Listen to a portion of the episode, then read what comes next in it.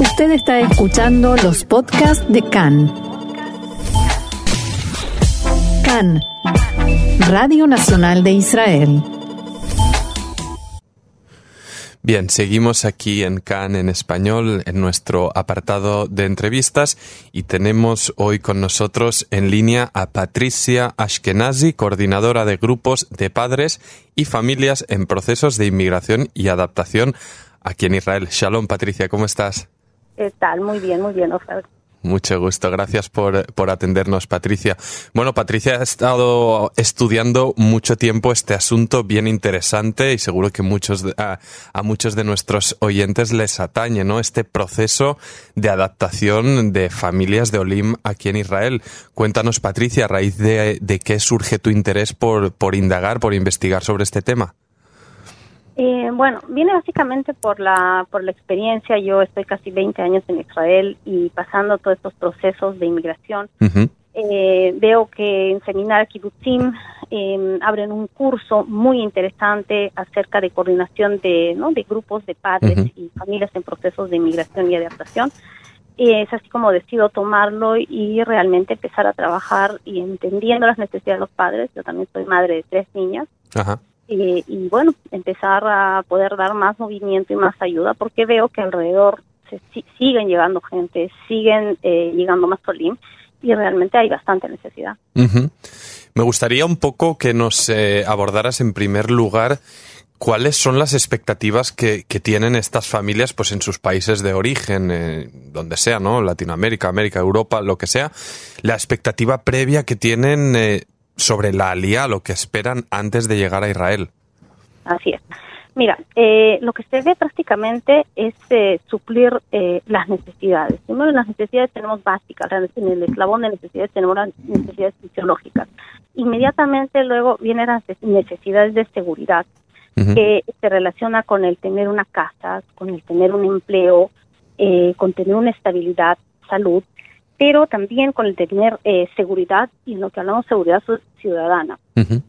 Luego, bueno, el mejor futuro para los hijos, mejor calidad de vida, que esto ya entra en el tema de afiliación, en el proceso de reconocimiento y luego en una autorrealización. Uh -huh. Pero eh, básicamente son para, para suplir las necesidades de seguridad. Uh -huh. eh, la gente, eh, especialmente bueno, bueno, con la que yo estoy trabajando, que es gente de Latinoamérica, es muy sale eh, realiza la alía muy impulsada por la situación económica, por la crisis económica eh, social claro. y especialmente política que están pasando en este momento en, en los países latinos, ¿no? Uh -huh, uh -huh. Y bueno, claro, me gustaría un poco también eh, ver cuando ellos llegan acá y es, es, por todo sabido, ¿no? Que cuando uno hace alía recibe pues ciertos beneficios, estas ayudas pues por eh, seis meses y el ulpan y demás, pero un poco mm, más allá de esto, ¿cuáles son eh, sus primeros pasos en la integración a un nuevo país? Porque no olvidemos que más allá de, de, de estos beneficios ayudas, no dejas de ser un inmigrante, aunque seas judío en el Estado judío, pero eres un inmigrante con todas las dificultades que eso conlleva y todo el que ha llegado nuevo a Israel como vos llegaste hace 20 años, pues las ha pasado, ¿no? No sé si tienes, nos puedes ilustrar un poco sobre esto, estos primeros pasos, tal vez algún ejemplo te sirve para, para ilustrarnos. Sí, mira, este, este, este tema de llegar a la integración y, de, y se los puede medir. Tenemos ciertos parámetros para poder medirlos. Primero, el tema de vivienda. ¿Cómo la persona se siente acá cuando llega? Definitivamente recibe una ayuda del gobierno, pero luego cómo se va desarrollando. Uh -huh eh, si ya tiene un departamento, si ya tiene un crédito. Eh, luego eh, se ve la relación que tiene con la afiliación con los demás, cómo empiezan su integración. Y la integración empieza desde el lugar donde llegan. puede ser que lleguen cerca donde hayan familiares o donde no tengan familiares y empieza su relación con los vecinos. luego se ve que, cómo se siente en el, en el lugar donde vive, si sabe dónde llegar, cómo llegar, y realmente la, la ayuda ¿no? que, la, que, que, el Ministerio de Absorción les da y que la gente está, te digo, eh, por lo que yo he conversado, eh, bastante satisfecha. Uh -huh. Bastante ayuda, tienen bastante. Eh, otro tema muy importante es el tema del hebreo. Por supuesto. El tema del hebreo, porque para ellos, y bueno, para todos, ha sido una, un, una cuestión muy difícil y esto sirve, este, a veces un es una barrera para poder adelantar en el tema, en el aspecto laboral. O en los hijos, por ejemplo, los hijos llegan a veces más jóvenes y tienen una amplia, eh, rápida, rápidamente estudian el hebreo. Y acá hay un cambio de papeles. Muchas veces los hijos son los que tienen que ir a traducir a los padres. Entonces, ahí cambian, hay un juego de autoridades, autoridad del padre a hijo, el hijo tiene que ir. Eh, me contaba una madre, por ejemplo, que hay, conflictos en el colegio. Y ella va al colegio y mm. no entiende. El hijo viene y le explica. el hijo viene y la lleva a la madre, pues al, al médico, y el hijo tiene que estar traduciendo los, eh, los recibos de agua, de luz, cosas muy básicas, y muchas veces los padres, por el intenso trabajo, por las horas de trabajo, no llegan a hacer eh, los pan. Claro. les, les eh, bueno, ahí te quería, ahí te quería hacer un, un, un, inciso, ¿no? Porque sí que he conocido yo gente que lleva aquí un montón de años y no, no habla hebreo. La, la pregunta, Patricia, es si es viable o es posible vivir aquí de modo fijo a largo recorrido sin hablar hebreo. Eh, de que es posible, es posible, pero la situación es muy difícil lograr la integración.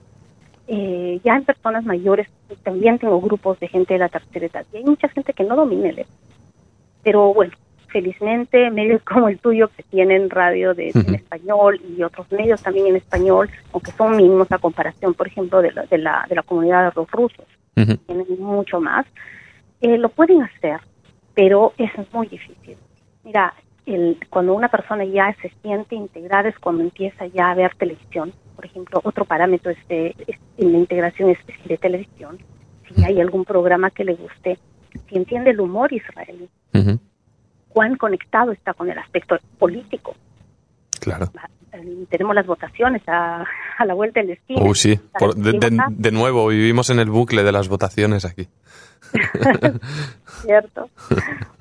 Eh, bueno, aparte de esto, pues, este, cómo está en su centro de trabajo. Mucha gente ha venido y, bueno, lo primero que hacen es ver el trabajo hasta que se adaptan con el idioma, eh, con validación de sus títulos, y es que logran después de un tiempo entrar en el mercado laboral como lo tenían antes, en la misma profesión. Han cambiado de profesión, han dado todo rumbo a su vida.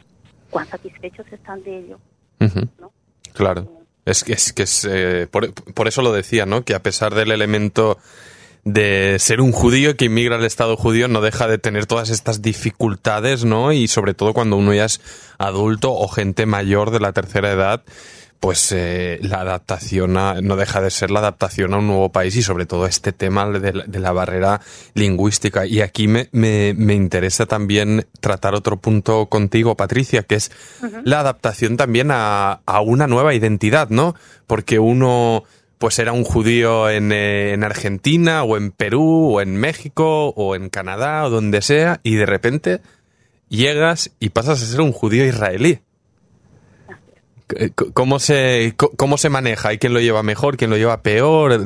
¿O le tarda más tiempo a unos que a otros? ¿Cómo, se, se combina esta nueva identidad con la identidad que tenías a lo largo de toda tu vida en tu país de origen? Mira, yo pienso que depende mucho, bueno, obviamente depende mucho de cada persona, eh, pero yo pienso que la identidad se va adaptando. Si bien los cambios culturales, que es el tema de la mentalidad, eso es lo que es más profundo. Por ejemplo, el temperamento israelí frente al temperamento latino. Eh, los códigos de conducta que, de los que nosotros hemos venido de nuestros países de, origen a los códigos de conducta que hay en Israel. Esas son cosas que sí eh, realmente afectan y afectan, bueno, al final también a la identidad, porque es al final como, el, como uno va a tener que salir adelante en la cultura israelí, va a tener que adaptarse. Eh, no solamente al idioma, no solamente a la comida, no solamente pues a todo, a todo lo que va a encontrar alrededor, sino también al, comportamiento, al estrés del israelí, al, ritmo de vida del israelí.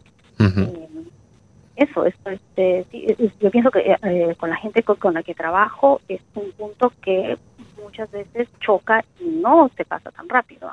Bueno, es que yo es un tema que recurrentemente hablo con mis contactos latinos fuera del mundo laboral, ¿no? Y siempre hay un poco respecto a esto que comentas, Patricia, pues esta queja respecto a la diferencia, ¿no? Del talante latino originalmente pues más caluroso, más, más tranquilo, ¿no? Un poco más respetuoso, por así, no sé si es la palabra, que choca con este, pues, Lahatz israelí, con esta presión, o, la chutzpah, ¿no? Esto de, de tan, tan tirado para adelante que a veces a un latino, pues en, primera instancia le choca o le, le, cuesta. ¿Crees que es así? ¿Que, que, que al principio les cuesta un poco a los latinos eh, adaptarse a esto? Ay, nos cuesta muchísimo. nos cuesta muchísimo y a pesar, y con el tiempo también entramos en la ola, realmente, o sea, y, o, entramos o entramos en la ola. El tema es que ya, donde, donde lo vemos un poco más fuerte son nuestros hijos. claro. Comportamiento, si bien en casa, y esto también es un tema muy interesante que quería tocar, es el aspecto de cómo enfrentan los padres el cambio, eh, ¿no? cómo se vuelve el tema de paternidad en Israel. Cuando llegan, hay muchos que, bueno, tienen los hijos acá y otros que han traído, han venido ya con sus hijos. Claro. Aquí me gustaría utilizar un poco una metáfora que, que se utiliza en los modelos eh, familiares frente al proceso de integración a Israel. Uno, por ejemplo, es el canguro. Es el padre que cuida a los hijos, que trata de mantener, de minimizar el contacto con el exterior. Es decir, que solamente, por ejemplo, hablan el español, la comida, eh, todo, trata de protegerlos. Es un tipo de, un tipo de modelo. El otro modelo es eh, como la coquilla, que es aquí el pajarito, que tiene sus huevos, pero después manda sus huevos a otros nidos. Es decir, delega a otros a otras instituciones, pues el colegio, el charón, el, servicio militar, los, pues delega hasta cierta parte. La educación del hijo se olvida, dice, todos hablamos acá hebreo, hasta el acento lo cambiamos y bueno, acá llegamos y borrón y cuenta nueva. Y el último modelo es el camaleón, como dice la canción, cambia de colores según la ocasión. Entonces se va adaptando, se come fuera, por ejemplo, este su hummus con garenín y llega a la casa su ceviche peruano, o oh. sus empanadas, o su paella. Qué bueno, no, no, no, para, para, para esto, que ahora me das un hambre, me has dicho el ceviche este y, para, para. y entonces, eh, eso es, pero al final, al final de todo, yo pienso que es eh, cuán el padre debe sentirse seguro de lo que le da su hijo. Ya si se tira, se va para un lado, se va para el otro, tratar de mantener un punto medio, pero con una seguridad y con una confianza que es lo que le tienen que transmitir a los hijos, porque para nosotros como padres es difícil enfrentar estos cambios. Hemos venido de raíces diferentes, hemos venido de otra educación, traemos, y aparte, el cambio eh, tecnológico que para todos es un, es un, es un boom. Eh, es importante. Mira, eh, por ejemplo, existen acá los eh, grupos de Facebook de, de Latinitas Unidas, de mamás latinas, que unen también a la comunidad. Eh, y hay mucha ayuda ahora, por ejemplo, en las municipalidades de David, como en otras municipalidades, que abrazan a los Olim, en español y en otros idiomas, dándoles actividades inclusive gratuitas, para que haya una un, sentimiento de que, bueno, pues no estás solo y, acá estamos, ¿no? Uh -huh. está en, en, en Ranana también hace un trabajo buenísimo, en Ramle.